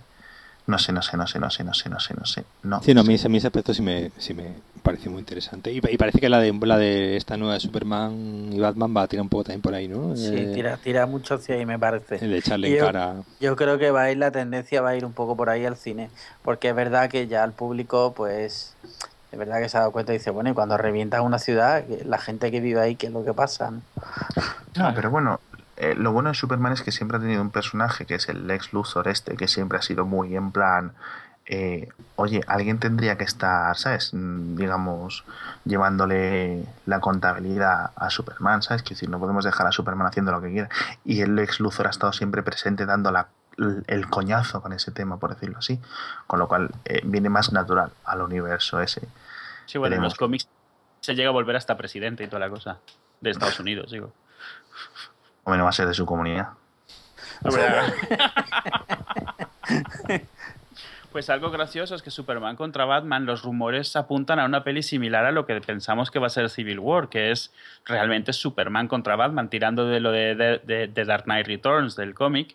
Al final de cuentas tienes un superhéroe que está, digamos, del lado del gobierno y del lado del, del control, y un superhéroe que está del lado de la justicia, que no es exactamente lo mismo. Claro. Entonces, a, a ver qué pasa ahí. A ver, a ver, habrá que verla. Una, una última cosa para acabar. ¿Habéis visto Daredevil? Sí. No, No. No. Yo empecé a verla el otro día, vi los dos primeros Yo- episodios y, y os la recomiendo. Está bien, ¿eh? Yo el otro día, bueno, grabamos un No hacía falta sobre eso y donde comentaba que no la había visto todavía, me habían hablado bien de ella. El día siguiente vi el primer episodio y tres días después la había terminado. Eh, bastante bien, o sea, bastante bien, sobre todo considerando la historia del personaje y, y eso, que es una serie hecha por Netflix y tal, bastante bien. O sea, la verdad, les ha quedado bastante bien y creo que además le- la- la- los piropos han sido universales. No he visto nadie que diga que es mala. Incluso ver, gente, gente super DC eh, la ha visto y ha dicho, mira, está muy bien. O sea, hay que admitirlo. eh, Yo la llevo dos nada más, pero la verdad es que está- me está gustando bastante. Y la, y la- y la bastante- gracia y la gracia es que, que, que estas series también, esta también tiene lugar en el mismo universo, entonces hay De hecho, Claro. de hecho te dejan, te dejan, te Mencionan. dan indirectas. Te Sí, dicen sí, que, sí. que parte de lo que está pasando el caos es porque pues Nueva York está hecho un Cristo desde la última pelea y hay un episodio por ahí en el cual dice, hombre, yo no tengo un martillo mágico ni una armadura o algo así. Está claro que Sí. están haciendo referencia entre ellos. Digo, esto no es spoiler ni nada, pero lo comentan en algunos de los episodios como diciendo, bueno, yo no soy uno de esos que tienen superpoderes. Entonces, está, sí, se está claro que es el mismo universo, claramente. Pues No, y- ha- y habrá que verla. demuestra el, el trabajo jodido que tiene la gente de Marvel para hacer funcionar todas estas cosas, que si entre un montón de cadenas de televisión, de, de producciones, manejar todo ese tipo de, de- de promociones o de, digamos, de eh, ese- esa tela de araña de, Sí, porque de cosas tú interrelacionadas. piensa que tienen ahora, que, tienen cuatro, bueno, tienen tres para y van a ser cuatro series simultáneas. No, no, pero Sí, va- va- hay- van, cuatro más, ¿eh? Eh, De 2015 a 2016. Es decir, Sí, ahora- pero ahora, ahora mismo tienen cuatro. Si es que la de Mockingbird Sí. ya ha empezado, por lo menos. No, no, no, la de Mockingbird no, ya le han dicho que no. Ah, al final no. No, ya han dicho que, ya han dicho que no. Decir, la que sí van a hacer, la que viene ahora es la tercera de Shield, es decir, en septiembre, la segunda de Agent Carter, que será pues la misma fecha de, enero, en el, en, el, en el hueco este que hacen en Navidad. La de Daredevil está Daredevil han, han confirmado ya también la segunda temporada. Ya están roda- eh, rodando eh, Jessica Jones, eh, Luke Cage también, Sí, Iron Fist y después The Defenders. sí, la Claro. de ellos, la de ellos juntos, sí. Sí, la de todo junto. Es decir, va- hay, como- hay 1, 2, 3, 4, 5, 6, 8 series. Y todas estas, además, están que las están alineando en el tiempo con, la, con, Con los la- lanzamientos de las películas, Sí, porque el que a su episodio, vez el están episodio- el episodio de S.H.I.E.L.D. del otro día, Mm. Ujú. tendrías que ver el, el primero el episodio de S.H.I.E.L.D., después ir a ver Ultron y después ver el siguiente episodio. Y, Sí. y- y conectaban completamente. De Claro. hecho, de ahí es donde viene el, el Hellcarrier que sale en Ultron. Ah, eso está muy bien. No, lo que están dando es, eh, están trasladando al público general cosas que la gente que lee cómics está acostumbrada. Es decir, para leerte este cómic, tú no puedes ir a la tienda y leerte este y, y comprarlo, pagar 3 dólares, no por el tomo 2, por ejemplo, de Iron Man, no sé cuánto. Es que tienes que venir con los deberes hechos, chato. Pues aquí Marvel está haciendo una versión más light del tema. No me extrañaría, por ejemplo, que alguno de los Defenders le pudiéramos ver al, al propio actor que está haciendo en Defenders con el propio personaje que aparezca en Doctor Extraño, por ejemplo, si no me equivoco. ¿eh? A lo mejor me estoy culpando, pero creo que Doctor Extraño tiene como cierta relación con los Defenders y cosas así. Sí, es uno de ellos. Por eso, entonces quiero decir, a ver si. O sea, veo más difícil que, por ejemplo, Cumberbatch aparezca en los Defenders. Mm. O quizás sí, ¿sabes? Es que sería genial porque es promoción gratuita, tío. Depende, yo, yo creo que ya ahora Marvel está firmando los contratos teniendo en cuenta eso, Sí. cross, ref- o sea, cross, eh, eh, aparecer en varias cosas. Sí, crossovers, pero sobre todo cross media, o sea, películas, series, o sea, sales aquí y a lo mejor sales cinco minutos allí y sales en este episodio de allí, entonces te tenemos asegurados pues cinco episodios de televisión aparte de tu serie y una película. No sé, ¿sabes? O sea, porque es lo que están intentando hacer, al final de cuentas. Están replicando la forma en la que hacen cómics en, en, en, en película y en serie y es difícil y lo están logrando, con lo cual... Sí, No, no, por, sí, por ahora les está saliendo el experimento, porque esto es un experimento, esto no se, Ah, se había sí, sí. hecho. El tener, el tener ya prácticamente 20 películas y 8 series conectadas entre ellas, Mm. eso no... no- Porque, por ejemplo, Marvel, o sea, perdón, DC lo está haciendo bien con Flash y en las series de CW y tal, pero como no le funcione, creo que lo hemos dicho, no hacía falta, como no funcione Batman contra Superman, ¿sabes? Como Batman contra Superman no sea un momento Iron Man 1, Ujú. mm, mal les va a ir. Porque la, si... las series de, de, de DC están con. Es decir, eh, Sí, sí, sí, sí. Yo creo que sí. Sí, pero, pero cuidado. O sea, están Claro que tiene conectados. que decir, están haciendo la peli de Suicide, Suicide, Suicide, Suicide Squad, eh, la peli Sí. esta es Mm. el Joker ese de Suicide Squad, sale en Batman contra Superman, sí, ¿qué cojones pasa? Porque luego claro, ahí meten a Wonder Woman y si no funciona, empieza la- lo- ¿qué haces con la peli de Wonder Woman? Con lo, Sí.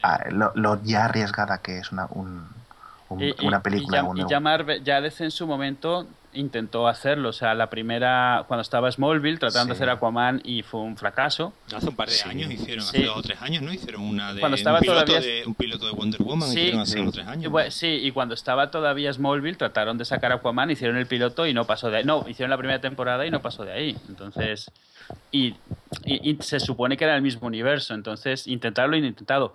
Con Flash y con Arrow lo están haciendo, pero ha salido, o sea, a final de cuentas, porque es el CW que está haciendo los dos y bueno, Bueno, las dos son un poco como para adolescentes y es más No. fácil. sin el cómo, o sea, es un teenager y, y, Sí, oye, está bien. O sea, es- Pero me refiero, realmente se toman muchísimas libertades y están contando ellos la historia por su cuenta. Entonces es más como Buffy y Ángel que como Flash y Arrow. Sí. O sea, ellos Sí, están no hay- inventando las que dos no- historias. Que no hay una mente pensante como No si lo en creo, no Marvel. lo creo. que el en Kevin Marvel Feige creo este. que es Kevin Feige, Sí, eso Kevin Feige este que digamos Sí. que es el que ordena y manda y es el que está antes, llevando todo. antes el Avi Arad y ahora el Kevin Feige, que, que son maestros de ceremonia. Sí, ¿no? pero que no, no hay una figura como esa en, en, No. en DC en las películas. No, o sea, CW porque- están porque- haciendo ellos lo suyo y esto de Legends of Tomorrow es CW también, o sea, cogiendo los personajes de estos y los Claro. secundarios y haciendo una serie con ellos. Porque Christopher Nolan ya se quitó de en medio, vamos, directamente en esta nueva ya no, no Sí. hace nada, es decir, no... Bueno, o sea, yo también, Christopher Nolan la pasa como a Josh Whedon, se cansó de Batman y ya está, tío. En la tercera estaba claro. De todas formas, un- dos apuntes. Por ejemplo, eh, Disney se puede permitir hacer lo que le salga a los cojones porque es la Sí. dueña del canal ABC. Y aparte Sí. es un, un, digamos, es una varias órdenes de magnitud más potente que, que DC. De hecho, DC ha abandonado las oficinas de Nueva York, que es donde icónicas suyas de, de donde han hecho toda la historia de DC, se han Sí. hecho desde, desde Nueva York y se han ido a Los Ángeles. Es decir, señalando el, el, digamos, el, el cambio de ciclo para DC. Es decir, DC ahora se va a centrar en el mundo de los estudios de producción de Warner, cine y de películas eh, que DC, están DC, allí. DC con Warner. Sí, con Warner. Exacto, que están allí en, en Los Ángeles. Y el hecho de simplemente de abandonar Nueva York indica muy bien por dónde, por dónde van los tiros para DC, por dónde lo que quiere hacer DC. Pero ya te digo, lo tienen muy, muy complicado. Y han apostado todas las cartas a un director como es Zack Snyder, si no me equivoco. Que Zack Snyder te puede hacer una peli, te puede hacer 300 cuando la copia del cómic y te queda bien, o te puede hacer Sucker Punch. que Hombre, no sabes- esa- a mí Sucker Punch me encanta. Ya, Zack pero- Snyder, o sea, pelis, o sea, la- las, las sabe hacer bonitas. Hacerlas buenas ya le cuesta un poco más. O sea, Las, las sabe hacer bonitas cuando copia los planos. sí Por o no, ejemplo. porque, porque Sucker Punch no es fea. Si la ves visualmente, No, está, es- bueno, está muy bien sí, sí, montada. tienes razón. Sí, no, y por ejemplo, a mí, eh, es también es el que hizo Watchmen. Sí. Sí, A mí Watchmen me encanta. pero esa también es, vamos, vamos, Es está, cal- está de- calcada. sí. Exacto. Están modernizados Exacto. los trajes y poco más de ella, Sí, sí, sí, sí, principalmente. sí, sí. Pero bueno, quiero decir, entonces, eh, bueno, pues eh, a lo mejor funciona, a lo mejor no funciona. Ya, claro. ¿sabes? Bueno, No sé. pues ya iremos viendo y lo iremos comentando por aquí. Ya iremos viendo, pero es lo que sí seguimos es lo mismo que decíamos hace en todas estas sesiones que hemos tenido.